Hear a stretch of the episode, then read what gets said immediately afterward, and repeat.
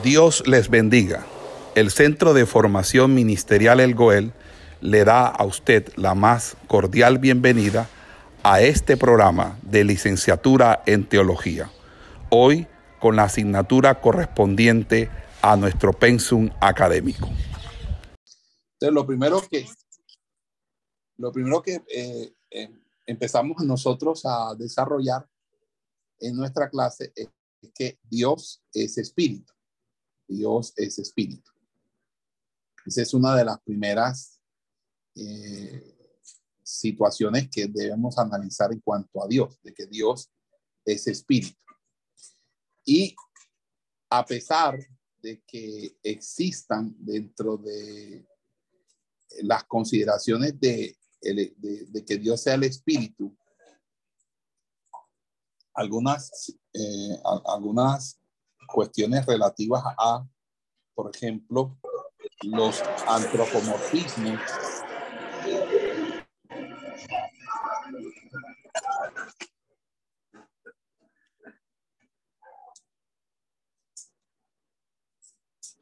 Los antropomorfismos.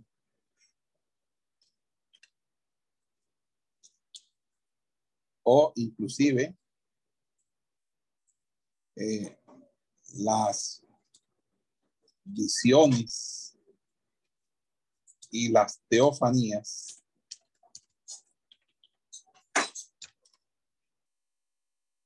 ok. Se mantiene incólume el hecho de que Dios es espíritu. Pero Dios es espíritu y pero ¿qué atributos tiene Dios en ese sentido, siendo Dios espíritu? Entonces ahí fue donde nosotros empezamos a hablar de que Dios es espíritu, pero en ese sentido, ese espíritu, pero ese espíritu tiene tres características muy importantes, supremamente importantes.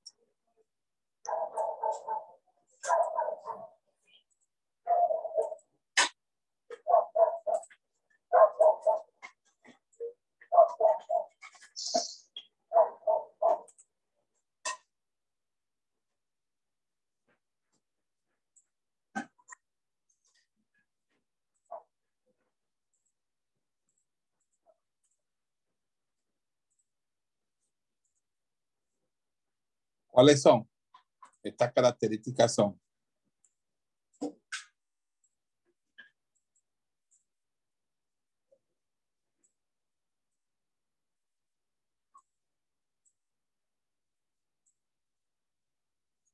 Primero, de que Dios es infinito. Segundo, de que Dios es eterno y que además de que Dios es infinito, Dios es inmutable.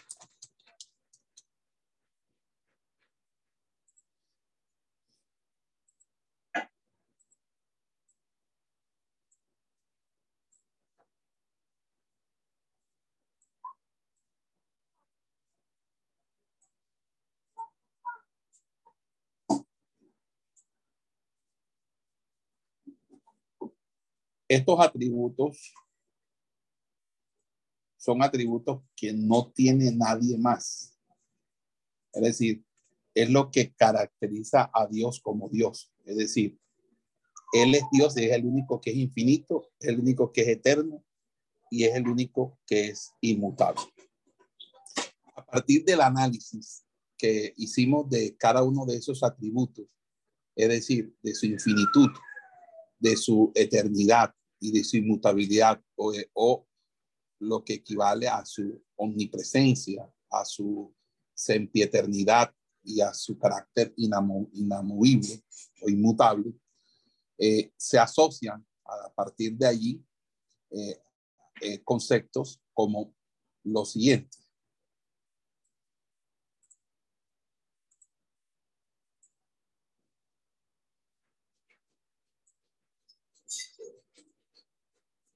Dios es infinito, eterno, inmutable en sabiduría.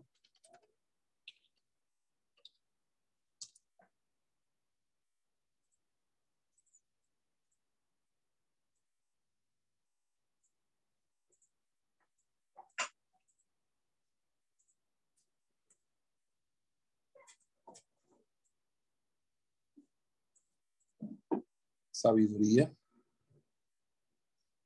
Eh, es infinito, eterno, inmutable en su poder.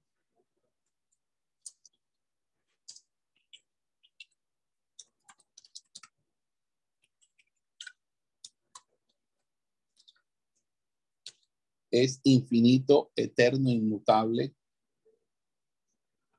en su santidad. Es infinito, eterno, inmutable en su verdad, en su justicia.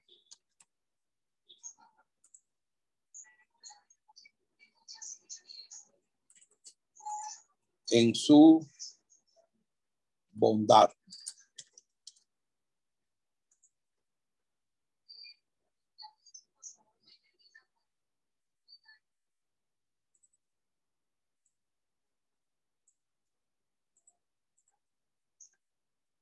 Ok.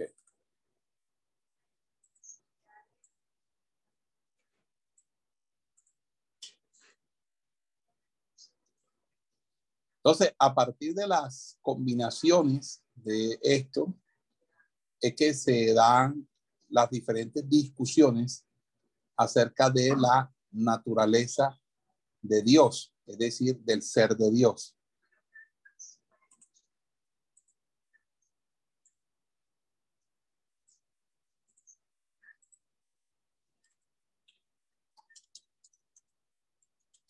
el ser de Dios.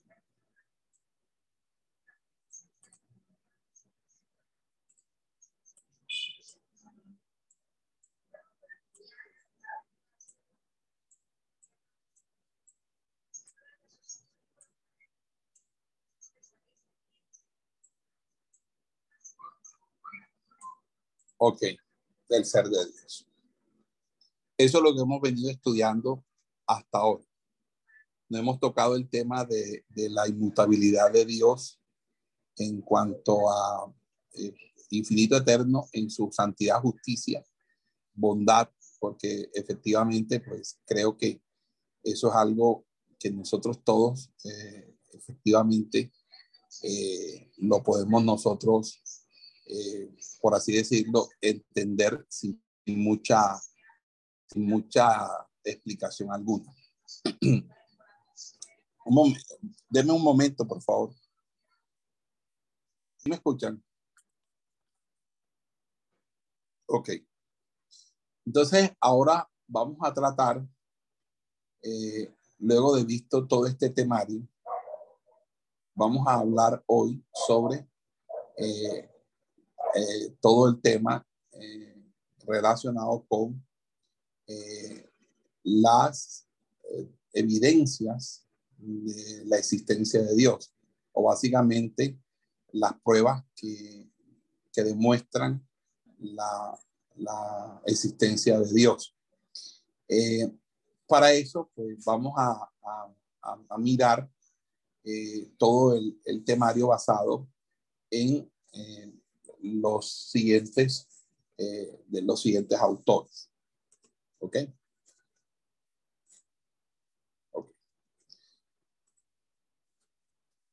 evidencias de la existencia de Dios. ¿Sí, lo están viendo?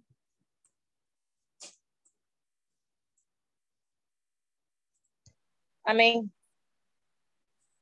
Ok, evidencias de la existencia de Dios. Entonces, cuando nosotros eh, eh, empezamos a hablar del tema de la existencia de Dios, nosotros tenemos que ubicarnos eh, sobre dos posturas fundamentales. Una postura, eh, si es de carácter teísta o si es de carácter deísta. Ok. Eh, hay una diferencia entre el teísmo y el deísmo. Hay una diferencia entre el deísmo y el teísmo. La diferencia que, que subyace entre el teísmo y el deísmo es que el deísmo parte de un concepto eh, donde eh, el, hay una, es una doctrina, ¿verdad? Donde se dice que Dios efectivamente aquí, Dios existe, es personal, no es, no es un Dios impersonal, es un Dios personal, pero Dios es personal.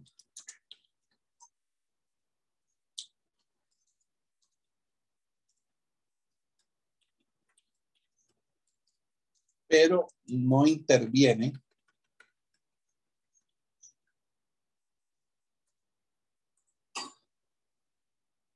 No interviene.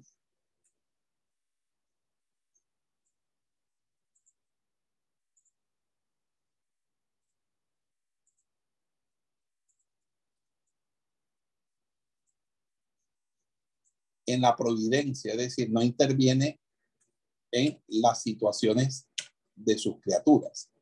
Esa es una, por así decirlo, la tesis de el deísmo.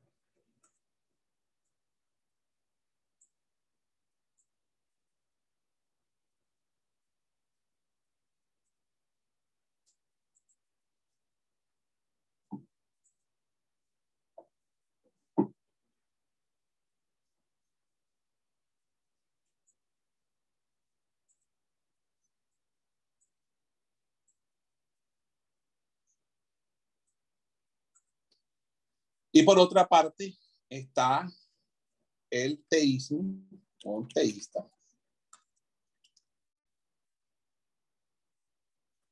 ¿Verdad? El teísmo.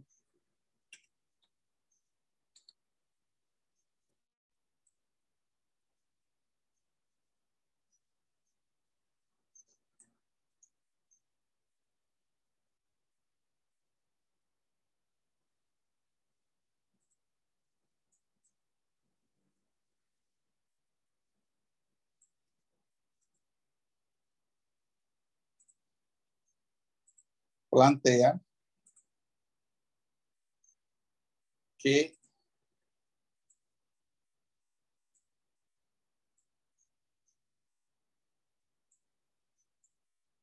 si Dios está interesado en el gobierno y los asuntos de sus criaturas.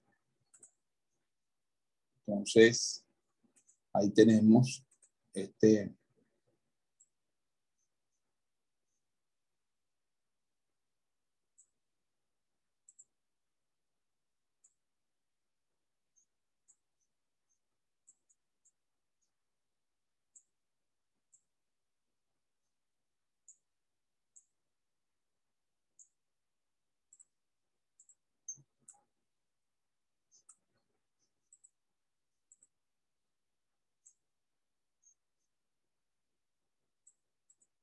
Hasta ahí todos están entendiendo. El deísta es, o el deísmo es la doctrina teológica que afirma la existencia de un Dios personal, creador eh, del universo y primera causa del mundo, pero niega la providencia divina y la religión revelada.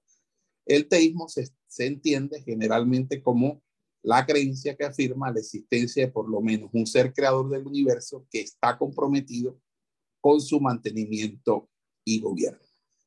Entonces, ¿cuál es la postura eh, del deísta? El deísta dice, Dios creó, un Dios creó el cielo, la tierra, el universo, creó la, creó la naturaleza, pero ya la dejó a su arbitrio, o por lo menos él es en sí la misma naturaleza. Por lo tanto, no hay religión revelada ni providencia divina, sino que ahí son unas leyes que gobiernan la naturaleza. La naturaleza se gobierna a sí misma, la creación se gobierna a sí misma. El teísta cree que hay un Dios creador, pero que él sí está comprometido en tener su providencia y su voluntad y hacerla. Perdón.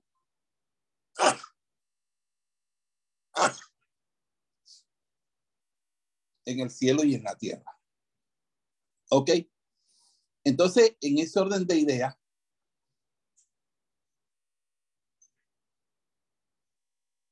eh, existen entonces, o vamos a encontrar varias, eh, eh, varias, por así decirlo, varios argumentos. Y al considerar los argumentos teístas, porque vamos a considerar los deístas, los deístas los consideraremos cuando estemos viendo religiones es otra asignatura, religiones y controversias. Pero nosotros al considerar los argumentos teístas, tenemos primeramente que preguntarnos su propósito. Entonces, eh, fíjese que eh, se van, se están observando aquí unas, se van a observar aquí unas implicaciones. Y esas implicaciones, eh, por ejemplo, son, todos creemos que el sol se, levanta, se, levanta, se levantará mañana, por ejemplo. Pero si analizáramos las evidencias, los argumentos que nos llevan a tal conclusión, tendríamos que reconocer que los argumentos, aunque sean buenos, son o se caracterizan es por la probabilidad. Es decir, eh, sabemos que el sol se levanta mañana porque eh, de todas las veces que ha llegado el mañana, el 100% o el completo de la probabilidad ha sido que el sol ha salido. Entonces, eh, en ese orden de ideas, los argumentos teístas para eh, la evidencia de Dios se han también nutrido de los llamados argumentos inductivos acerca de lo que existe o, argumentos de probabilidad. Y en ese sentido, vamos a mirar que para la evidencia de la existencia de Dios existen primeramente unos argumentos que son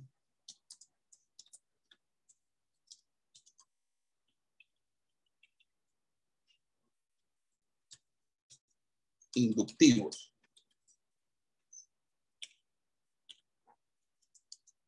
o de probabilidad.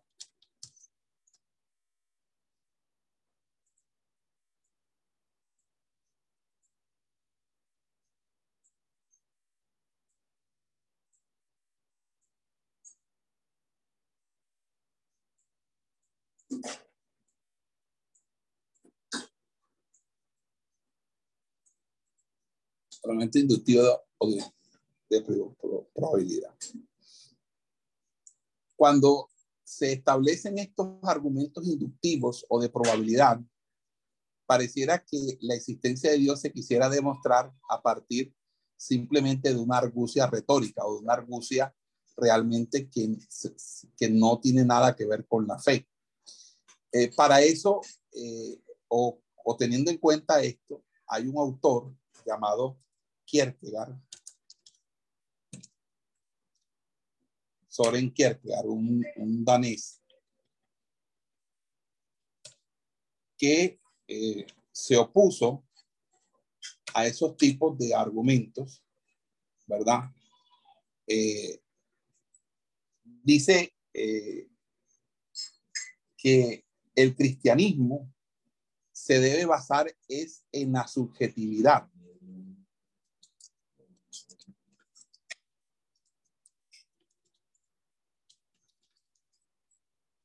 en la subjetividad. Y el argumento inductivo de probabilidad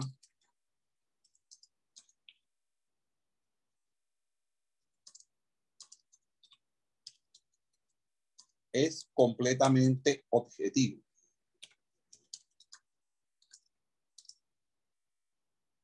Es decir, no hay nada subjetivo ahí. Es completamente eh, objetivo. Entonces, eh, eh, para Kierkegaard, eso es contrario al espíritu mismo del cristianismo, porque según Kierkegaard, el cristianismo es completamente subjetivo. El cristianismo parte del interior de cada ser humano como una, una, como una fe propia, como una, como la razón de un ser interior propio. Entonces, él va a decir, eh, supongamos a un hombre que desea adquirir fe, eh, empieza la comedia, desea tener fe, dice él escribiendo, pero desea también protegerse por medio de una investigación objetiva y su proceso de aproximación. ¿Qué sucede? Entonces, con la ayuda del proceso de aproximación, lo absurdo llega a ser algo diferente, llega a ser probable, llega a ser a cada vez más probable, llega a ser extremada y, y enfáticamente probable. Ahora está listo para creerlo y se atreve a pretender para sí que él no cree como los zapateros y los astres y la gente sencilla, sino solo después de una larga deliberación. En pocas palabras, Kierkegaard dice, el método científico, el método inductivo, como método científico, no es un método que nos permita a nosotros hacer una sostenibilidad o una sustentación de la existencia de Dios, porque la prueba de la existencia de Dios es nuestra fe. Por lo tanto, eh, hacer de la prueba o de la evidencia de la existencia de Dios una prueba científica o una prueba de investigación por, por aproximación a la verdad es realmente inocuo y es objeto de su burla, porque él se burla eh, precisamente en eh, la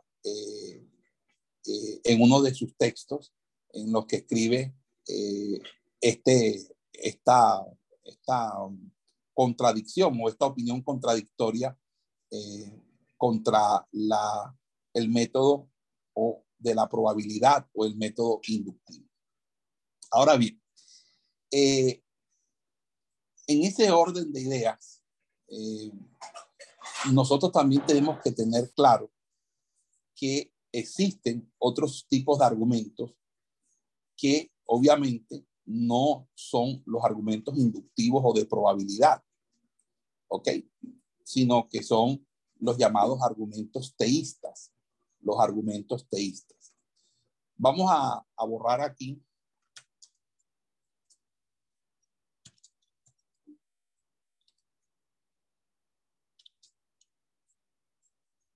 y se van a destacar entre los argumentos teístas los argumentos de Tomás de Aquino.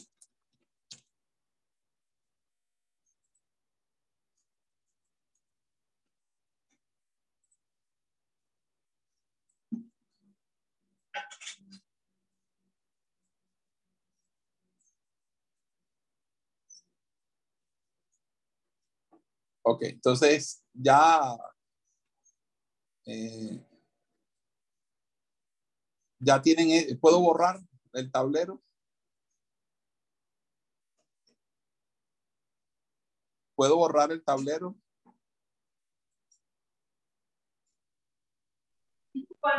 Amén. Wow. Bueno. Sí, señor, ya se tomó el pantallazo y se subió al grupo, ya puede borrar.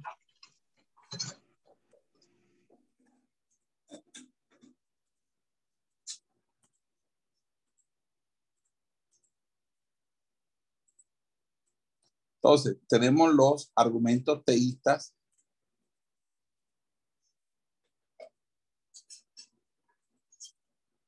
de Tomás de Aquino, ¿cierto? Estos eh, argumentos eh, que se dan eh, como una manera muy, por así decirlo, muy propia dentro del catolicismo romano, gracias a que Tomás de Aquino los implementó como las llamadas cinco vías o los cinco caminos para la demostración de la existencia de Dios que no es más que el haberse copiado de Aristóteles, como lo vamos a mirar ahora mucho, con mucha mayor claridad. Entonces, eh, nosotros nos vamos a dar cuenta aquí que a veces la naturaleza misma de las pruebas teístas eh, son atacadas porque realmente eh, uno se da cuenta que las pruebas de esa, de esa que, se, que presenta Tomás de Aquino son bastante débiles. Entonces, vamos un poquito a argumentar o examinar los argumentos de Tomás de Aquino. Y vamos a mirar entonces la insuficiencia eh, de todo ese proceder y de toda esa argumentación. Fíjense que Tomás eh, fue famoso por su declaración de los llamados eh, o, eh, o, tradicionales argumentos inductivos para la existencia de Dios. Eh, y la existencia de Dios no es un asunto exclusivamente de fe. O sea, según Tomás, los filósofos han demostrado con pruebas irrefutables y Tomás rechazó el argumento ontológico de Anselmo de Canterbury. Entonces, por la razón de que un concepto en la mente es algo diferente que un concepto real. Recuerde que el, el, argumento ontológico, entonces, Tomás rechaza el argumento ontológico. Eso lo, lo, lo, estuvimos mirando en la clase de Anselmo. ¿Cuál es el argumento ontológico? ¿Alguien me recuerda cuál es el argumento ontológico? Recuerden cuál, cuáles son los tipos de argumentos que existen.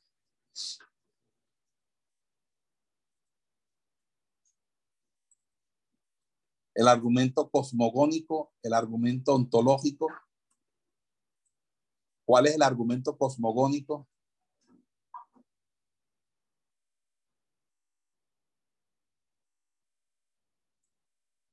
Ok, le vuelvo a recordar. El argumento es la creación. O sea, eh, podemos demostrar la existencia de Dios por el hecho de que existe una creación. La creación evidencia de que tuvo que tener alguien que la hiciera, que la realizara, que la ejecutara. Esa es una prueba que se llama prueba cosmológica, que es la prueba eh, que trae consigo la revelación natural. Pero la prueba ontológica tiene que ver con eh, algo que está en mí, en mi conciencia, como por ejemplo eh, el concepto de eternidad. Si, si, yo no si yo no soy eterno, sin embargo, sé de que hay algo eterno o por, lo que, o por, o por consecuente tengo, tengo, conozco de lo eterno o sé que es lo eterno, significa que aquel o aquello que es eterno ha colocado en mí, que no soy eterno, esa claridad de la eternidad. Esa es básicamente la, la, prueba ontológica de Anselmo, de, de, encontrar en el interior, en uno mismo, de manera inmanente, ¿verdad? El argumento de la existencia de Dios, no de manera trascendente, como la va a utilizar eh, Tomás de Aquino. Entonces, eh, en ese orden de ideas, él adujo cuatro argumentos cosmológicos, más el argumento del designio. ¿Cuáles son los argumentos cosmológicos? Ok. Él propone eh, de un motor original. Ok. Tomás propone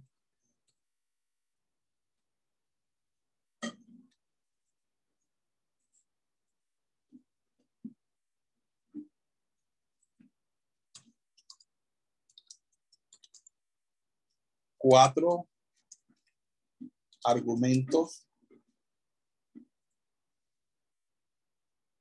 cosmológicos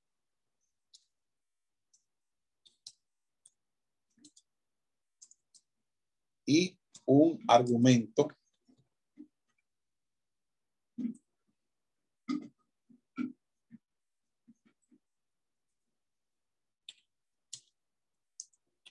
de designio.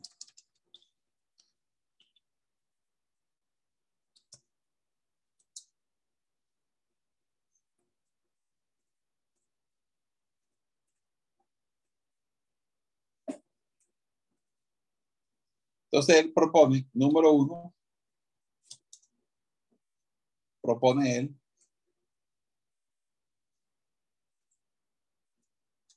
la existencia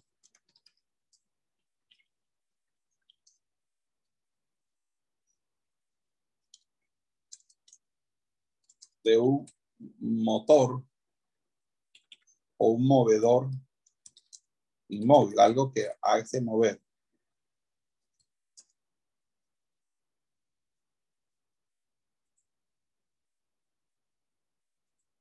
pero ese movedor es original.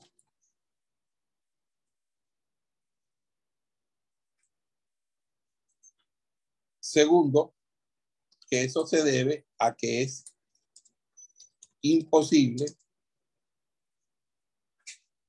concebir eh, una serie infinita de causas.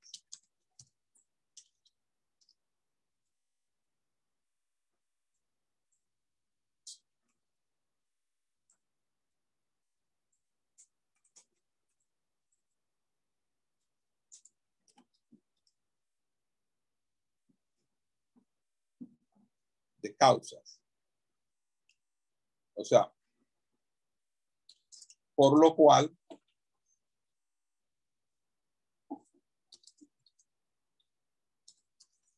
debe existir una primera causa.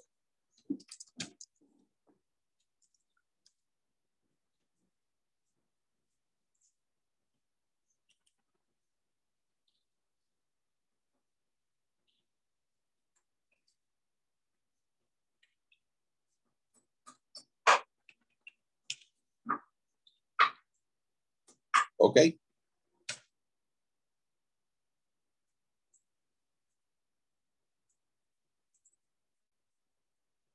Tercero,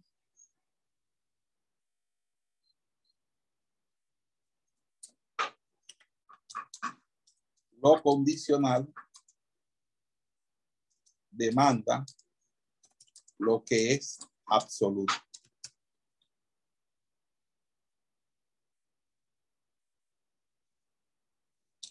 Y por último, cuarto,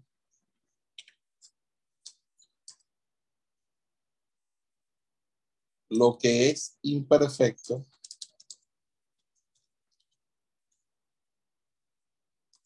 implica lo que es perfecto. Como su norma. El último argumento, que es el argumento de designio o también llamado argumento teleológico. ¿Se que teleológico es el otro tipo de argumento?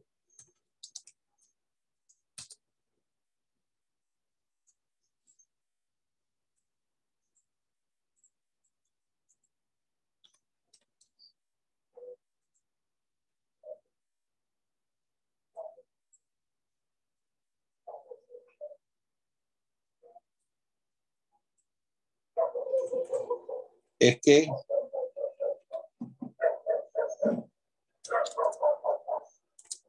todo evento necesita ser controlado por un designio dominante. Es decir, nada se genera si no hay quien lo cause. Entonces, además de haber una concepción infinita de causa, hay una hay, alguien que lo causa como una flecha tirada eh, es, lanzada porque un arquero la tiró, no porque la flecha misma se puso en el arco y ella misma se tiró. ¿Ok?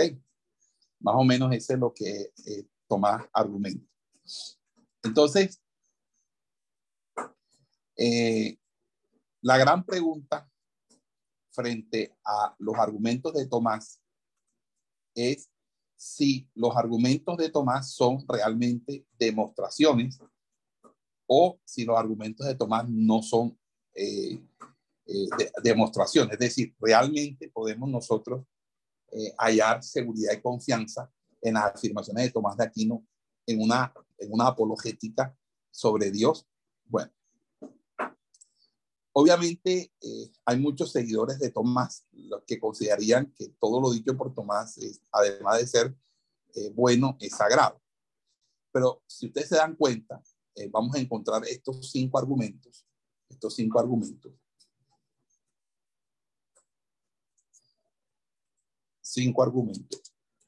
Y estos cinco argumentos, cuatro son, como les decía, cosmológicos,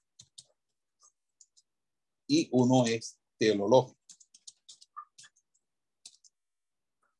Estos cinco argumentos se hallan en un texto, un texto muy conocido por Tomás de Aquino, o un texto escrito por Tomás de Aquino muy conocido, que se llama La Suma contra los gentiles.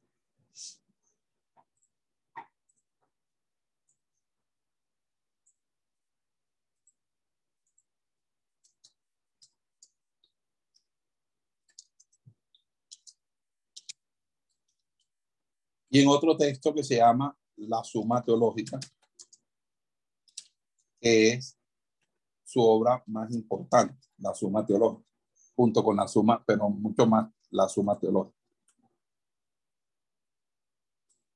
Eh, eh, la discusión que se da en la Suma en, contra los gentiles es todavía más larga, pero casi todo el capítulo que se desarrolla sobre los argumentos de la, de la, o la demostración se ocupa en el argumento del movimiento de la primera causa, es decir, de la causa incausada.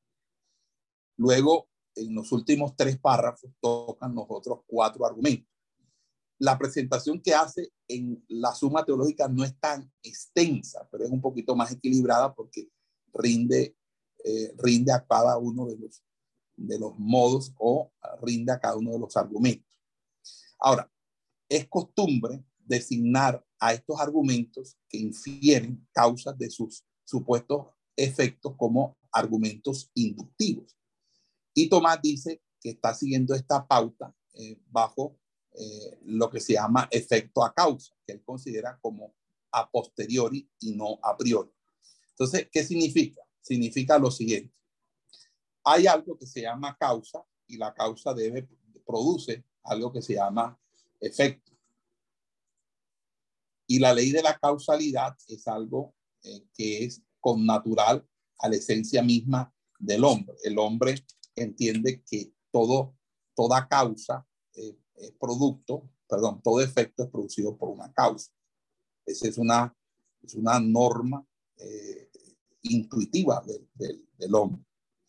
Entonces, en, esta, en, este, en ese sentido, eh, lo que hace Tomás es decir, es decir, lo que yo quiero probar o demostrar tiene que ver más es con una relación no de causa-efecto, sino al revés, de efecto a causa. ¿Por qué? Ya les explico por qué.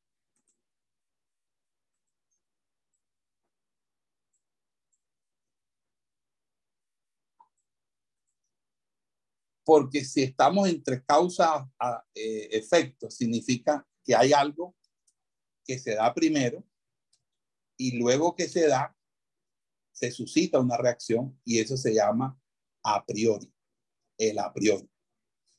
Pero cuando se habla del efecto que es la causa, entonces se llama del a posteriori es decir, lo que está posterior.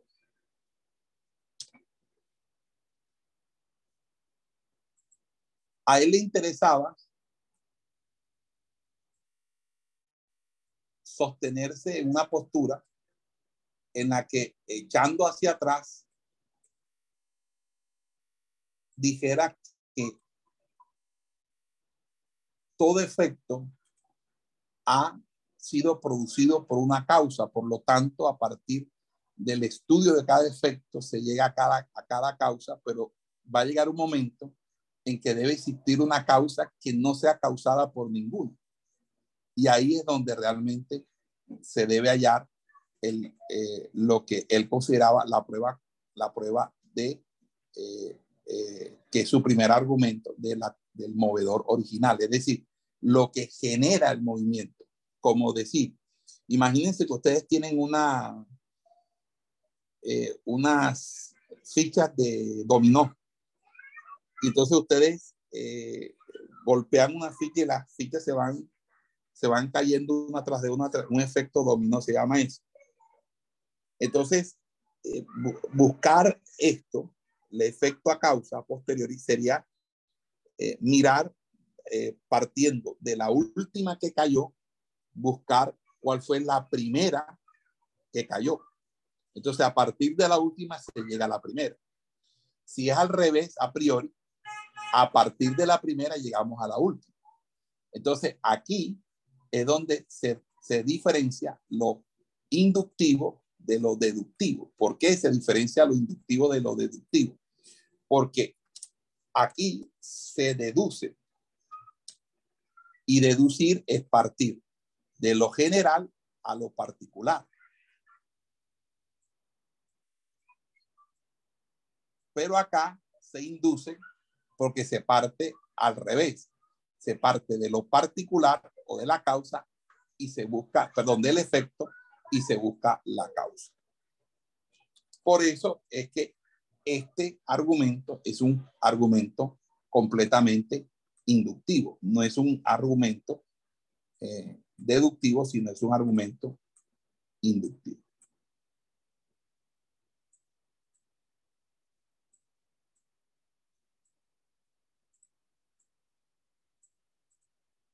Vamos a hacer una pausa aquí.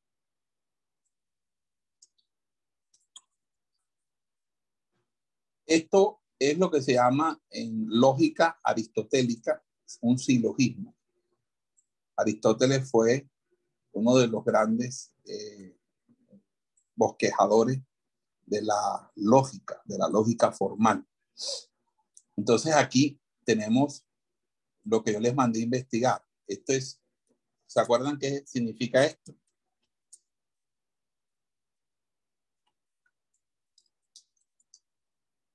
¿Qué es esa A?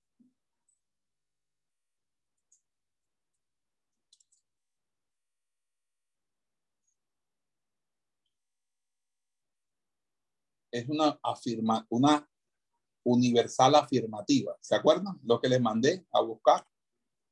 ¿Se recuerdan? ¿Se recuerdan lo que les dije que tenían que estudiar?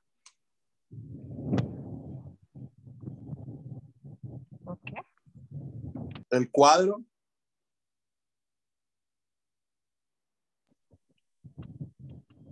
Amén, pastor, amén. ¿Cómo se llama ese cuadro? A ver. El cuadro de oposiciones. El cuadro, de oposiciones. Con base en el cuadro de oposiciones, que es el cuadro de la verdad, nosotros tenemos ahí lo que se llaman, eh, los, se construyen los llamados silogismos. Y los silogismos son importantes o van a ser importantes en la Edad Media, porque toda la teología eh, medieval se construye a partir de la lógica silogística. Entonces aquí tenemos una, un cuadro, que es el cuadro de oposición, donde A eh, es, es una, una universal, luego viene y David es hombre, es I, que es singular, y David es, es mortal, que es otra singular. ¿Por qué? Cuando yo digo todos los hombres son mortales, aquí estoy haciendo una afirmación, que todos los hombres se mueren si digo que David es hombre, entonces se colige que a partir de A, de la primera premisa y de la segunda premisa, resulta o se deduce una tercera premisa o una tercera frase, que entonces David es mortal. Pero si yo dijera, David eh,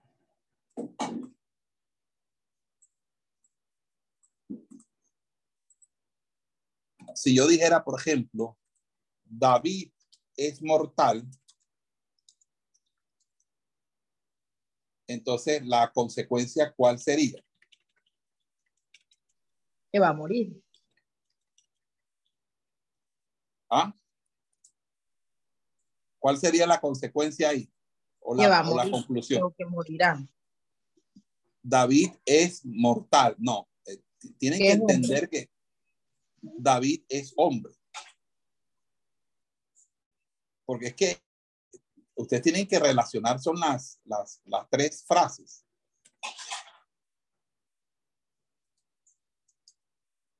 Todos los hombres son mortales. Si David es hombre, David es mortal. Si David es mortal, David es hombre. Ok. ¿Ok? Sí, señor. Este método es el llamado método, de, es un método deductivo. Pero la filosofía, a partir de Descartes y la duda metódica, no concebía este, esta forma de pensamiento como una forma de pensamiento científica. ¿Por qué? Porque para ello eh, prácticamente la respuesta o las, o las conclusiones ya se encontraban en la primera oración. Es decir, eh, no se podía salir de lo que ya se había afirmado de manera universal. Y, a eso se, se, le llamaba la lógica de Lully. O sea, algo como decir, eh, daba Chana que Sebastián. Ok. Entonces, cuando se deduce, se está partiendo de lo general a lo particular. Se está partiendo de la causa hacia el efecto. Entonces, ese método es un método deductivo, un método deductivo. Pero cuando hay una inferencia, cuando hay una inferencia, es decir, cuando se va a deducir, o mejor dicho, se va a, a referir del efecto a la causa, es decir, vamos a colocar, vamos a poner esto al revés.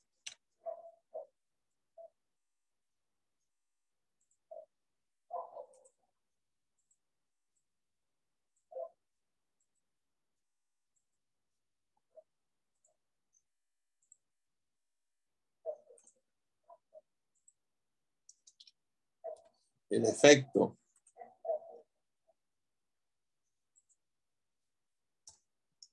a la causa. Entonces ahora nos encontramos frente a un método que es contrario al deductivo. Entonces, si tú no deduces, induces.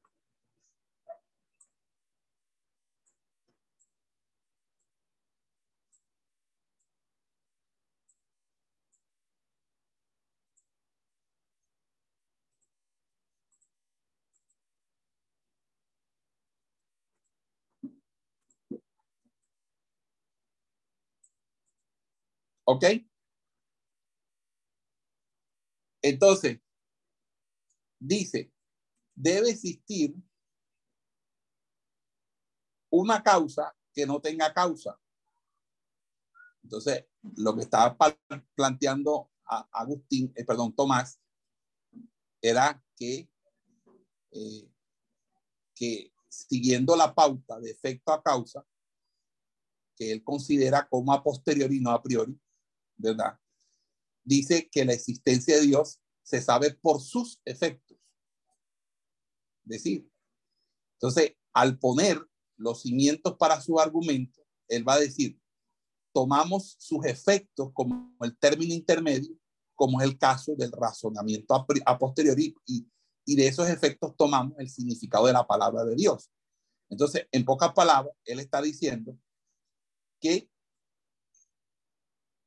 a Dios se le puede demostrar porque todas las, las, todas las, los efectos que son producidos tienen una causa y continuando eh, el origen de las causas, va a llegar un momento en que ese nombre infinito tiene que llegar a una última causa y esa última causa es Dios.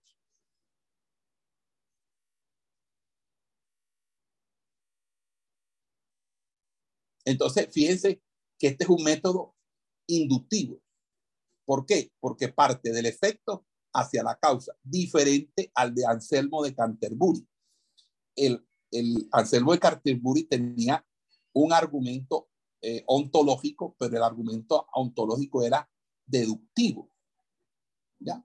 No era inductivo.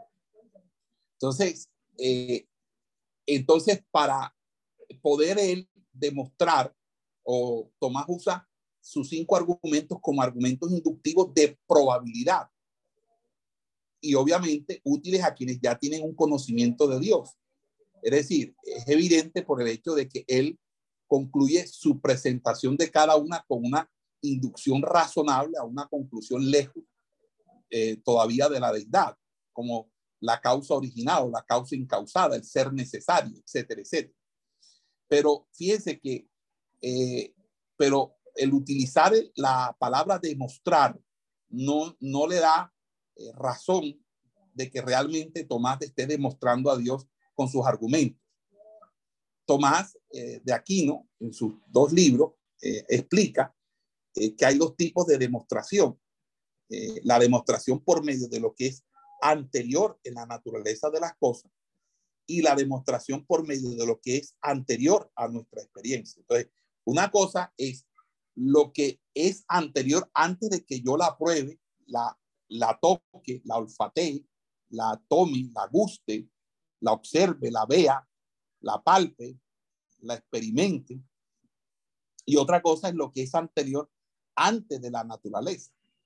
Entonces, en ese sentido, eh, eh, eh, obviamente, lo que a él le interesaba a Tomás era la demostración por medio o la demostración de aquello que era anterior a la naturaleza misma y no anterior a nuestra propia experiencia. Porque recuerden que el método inductivo es un método completamente objetivo, es un método que trata básicamente de establecer a partir de, una causa probable eh, la demostración de un hecho. Entonces, en ese sentido, Tomás eh, quería una demostración de carácter inductivo, no deductivo. Ahora, eso de lo inductivo y lo deductivo, eh, ¿en, qué, ¿en qué nos beneficia a nosotros o en qué nos perjudica a nosotros? Pues primero que sería interesante y bueno que nosotros entendamos los, estos temas de la demostración de la existencia de Dios, porque va a haber debates o nos va, nos, nos va a tocar debatir en algún momento con ateos que ya tienen los argumentos sabidos para rebatir las posiciones de Tomás de Aquino y también de Anselmo de Canterbury. Por lo cual, si ustedes aprenden las, los, cinco, las, los, cinco, eh, los cinco modos eh, de Dios que, que habla eh, Tomás de Aquino y miran este, eso, porque los cinco modos son pruebas silogísticas que en ese orden de idea lo que tratan es de demostrar a partir de silogismos, pero silogismos con un cierto eh, carácter inductivo. Entonces, ¿a, de, ¿a dónde llegamos aquí con él?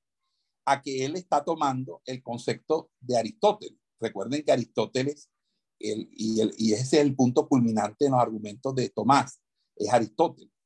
Eh, ¿Por qué? Porque hablar del primer motor, el motor inmóvil, o, el primer movedor, como él, llama en latín, primum movis immobilis separatum, es decir, eh, es, lo mismo que la energía de, que habla en el texto de, de ánima de Aristóteles.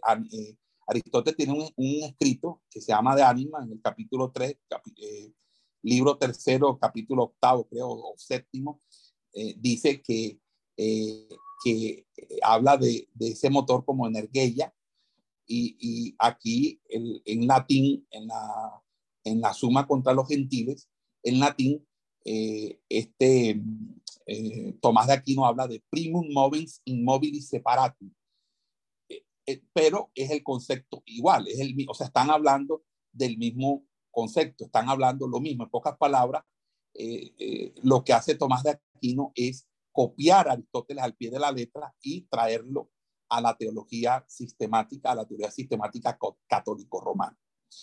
Entonces, eh, y además de eso, establecer el, tema de lo, de, lo, de lo que es el potencial. O sea, cualquier cosa que se mueve es inferior. Entonces, el potencial, el dunamis, tiene el poder de moverse, mientras que lo completamente realizado, energía, ha hecho todo su movimiento y ha cesado de moverse. Entonces, Dios es energía porque Él tiene por qué moverse, porque Él ya eh, es completo y perfecto. Por lo tanto, todo lo que a partir de Él eh, se mueve, se mueve porque no es completo como Él es completo. Por lo tanto, Él es energía, mientras que lo demás es dunamis. Eso es lo que eh, Tomás eh, coloca, pero eso genera eh, bastantes problemas en cuanto a la concepción que de Dios se puede tener y los problemas que nosotros vimos cuando revisamos todo el temario de, eh, de la inmutabilidad de Dios, de los problemas acerca de la eternidad de Dios, del problema de la, de la inmensidad de Dios, de la omnipresencia de Dios, etcétera, etcétera.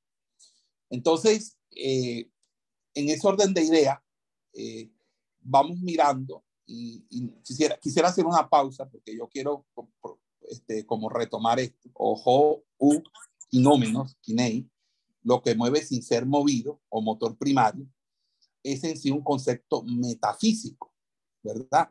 Que en, en el que eh, Aristóteles describe la primera causa de todo el movimiento en el universo.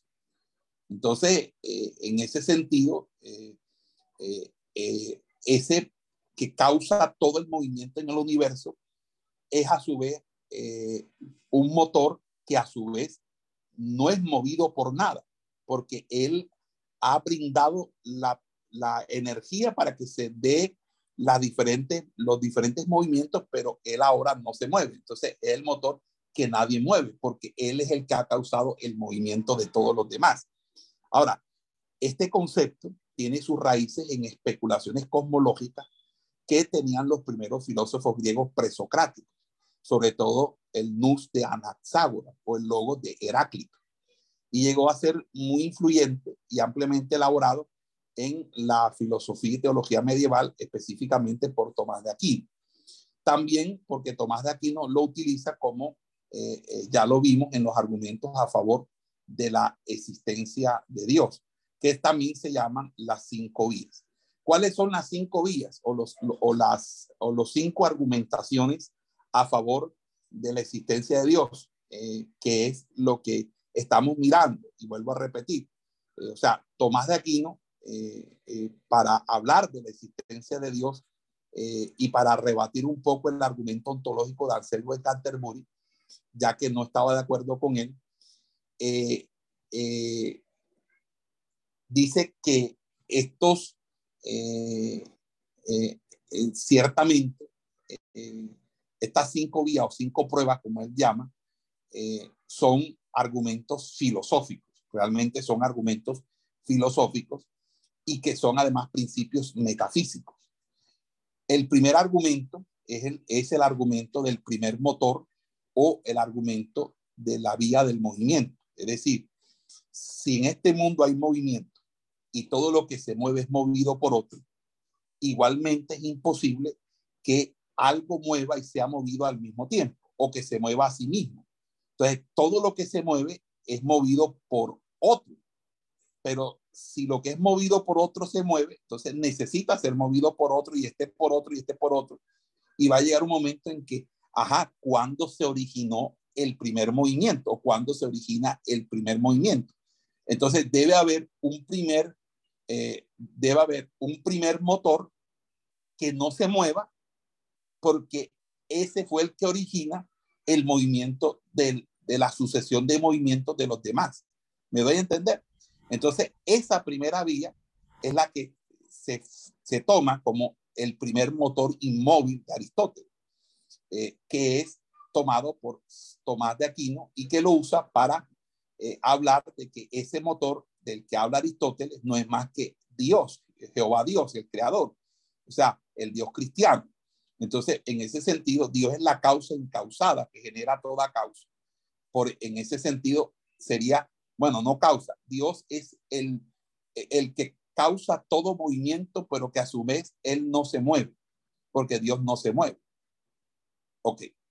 El segundo argumento es el argumento de las causas eficientes o vía de la causalidad.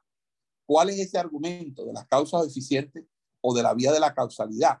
Bueno, quiere decir que nadie, ser, nadie puede ser causa de sí mismo. Es decir, nadie puede venirse por sí mismo. O sea, usted es producto de su papá y su mamá, y su papá es producto de su abuelo y su abuelo, y su abuelo y su abuela es producto de su bisabuelo y su abuelo, de su bisabuelo. Entonces va a llegar un momento en que vuelve nuevamente ese mismo a posteriori o inducción, y llega un momento en que hay algo que no debe ser causado.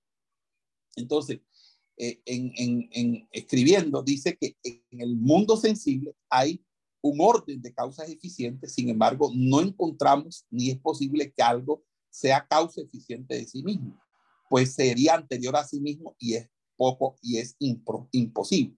Es decir, nadie puede ser causa de sí mismo porque para ser causa de sí mismo tendrías que ser antes de ti y nadie es antes de ti. O sea, nadie es antes de sí mismo. Por lo tanto, todo, todo, todo tiene una causa, pero debe haber algo, una causa que origine todas las causas y que a su vez ella no tenga causa, es decir, no tenga su origen y eso habla de la eternidad de Dios. En ese sentido, se está el segundo argumento, que es el argumento de la llamada eh, argumento de la contingencia o vía de la, o vía de la contingencia. Vamos a, a escribir un poquito en el tablero para, para que vayan este, de pronto teniendo más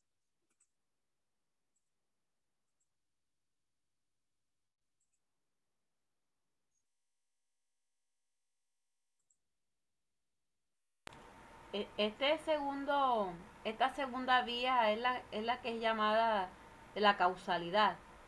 Sí, la vía de la causalidad, perfecto. Vamos a, a borrar aquí, porque yo creo que esto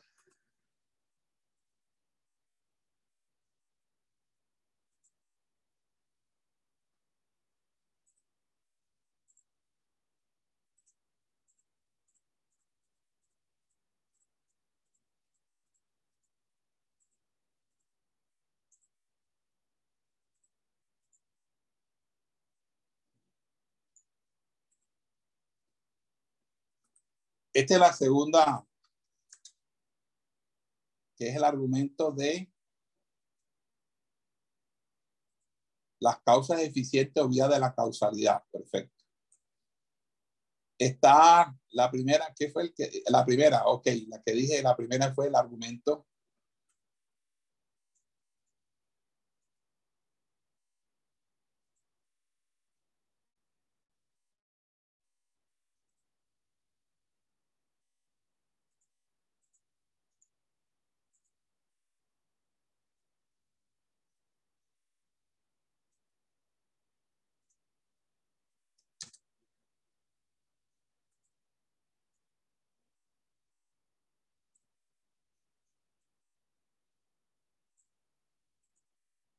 Ok.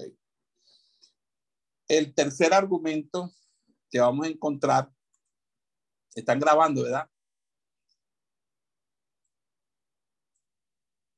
El argumento de la contingencia o vía de la contingencia.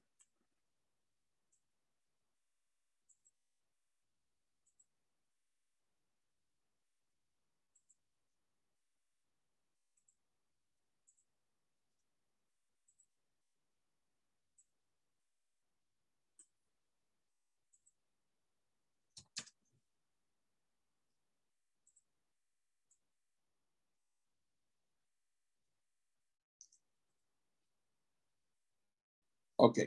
En ese argumento de la vía de la contingencia, nos dice que así como existimos, por distintos motivos, tenemos la probabilidad de llegar a no existir.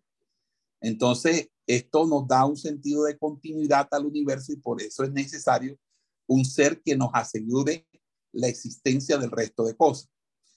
Es un poquito más filosófico esto que los demás. Sea, encontramos que las cosas pueden existir o no existir, pueden ser producidas o destruidas. Es posible que existan o que no existan. Es posible que eh, las cosas sometidas a esa posibilidad existan siempre o nunca, eh, eh, o de no existir en un tiempo, mm, nunca, o no existan nunca. Entonces, ¿qué es lo que realmente nos permite a nosotros que algo exista? O sea, algo existe porque debe haber algo que lo que permita que exista, o mejor dicho, todo lo que existe debe existir porque algo lo debe sustentar. Y eso que lo sustenta debe ser precisamente eso algo que es contingente, que es necesario. Entonces, todo ser necesario encuentra su necesidad en otro o no lo tiene.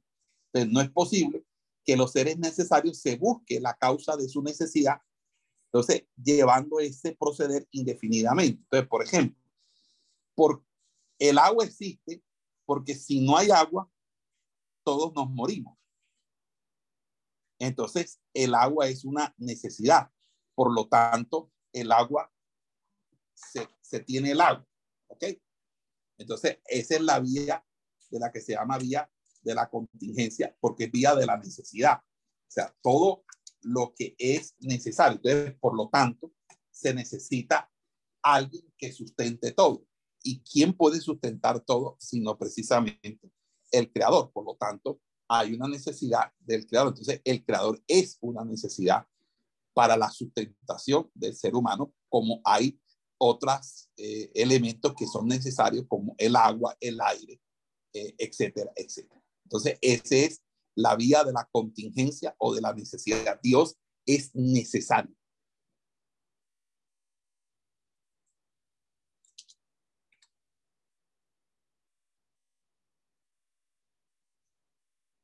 ¿Ok? Hasta ahí todo está claro.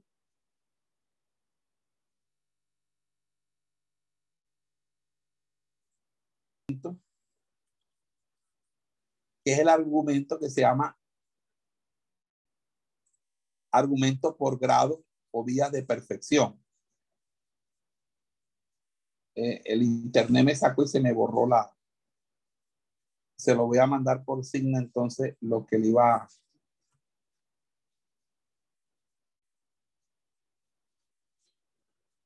Espero que hayan copiado los argumentos que se borraron. Bueno, entonces aquí los tengo. Las cinco vías.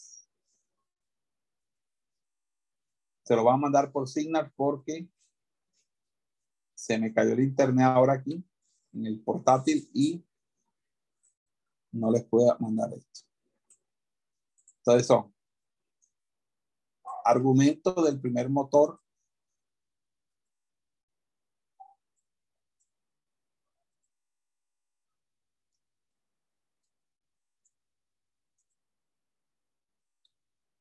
¿ok? O vía del movimiento.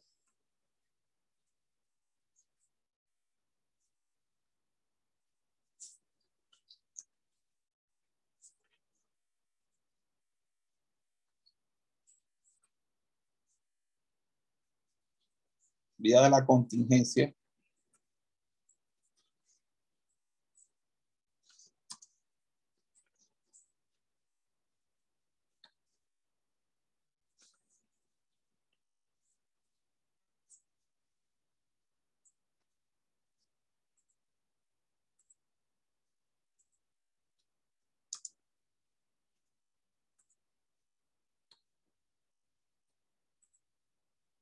Y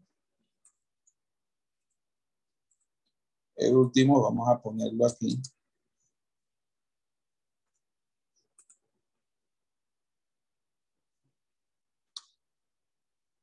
El argumento de los grados de perfección o vía de los grados de perfección. En esta cuarta vía o argumento se dice que debe existir eh, el, el ser más perfecto ya que la existencia de este hace que podamos tener una medición de lo que es la perfección y evaluar a cada uno, a cada ser según él. Por lo tanto, así como la perfección admite grado, debe haber un grado de perfección máximo del cual no puede haber otro mayor. Entonces, ese argumento indica de que ese ser más perfecto, que no hay más perfección, porque es perfectamente perfecto, es Dios. Ese es el argumento de los grados de perfección. Y el argumento teológico o vía de la finalidad es el que dice que eh, se, se, quiere o se quiere decir que en el universo existe un orden que hace que seres, aún sin tener el conocimiento de, de todo, saben cómo actuar en función de su beneficio. Entonces, eh, podemos ilustrar el, el comportamiento animal. Entonces, eh, ahí dice que pues vemos que hay cosas que no tienen conocimiento, como son los cuerpos naturales y que obran por un fin. Esto se puede comprobar observando cómo siempre o a menudo obran igual para conseguir lo mejor, de donde se deduce para alcanzar su objetivo, no obran al azar, sino intencionadamente. Entonces, las cosas que no tienen conocimiento no tienden al fin sin ser dirigidas por alguien con conocimiento e inteligencia, como la flecha por el arquero. Por lo tanto, hay alguien inteligente por el que todas las cosas son dirigidas al fin. En, en pocas palabras, ahí le está diciendo es que todas las cosas tienen un sentido porque realmente ese sentido se lo otorga Dios. Y Dios es esa inteligencia que le ha dado diseño para que aún aquellos seres que carecen de inteligencia se conduzcan como son los animales, las aves, etcétera, etcétera, los cuadrúpedos, los mamíferos, etcétera, según lo que más beneficia porque son dirigidos por Dios. En pocas palabras, ese es el argumento teológico o vía de la finalidad. Entonces, mire lo que vamos a hacer. Necesito cinco estudiantes que se presten de candidatos aquí o, de, o que sean, vamos a hacer un esto aquí. Esperamos que este estudio haya sido de bendición para su vida y ministerio. A Dios sea la gloria. Este es el Ministerio El Goel, vidas transformadas para cumplir el propósito de Dios.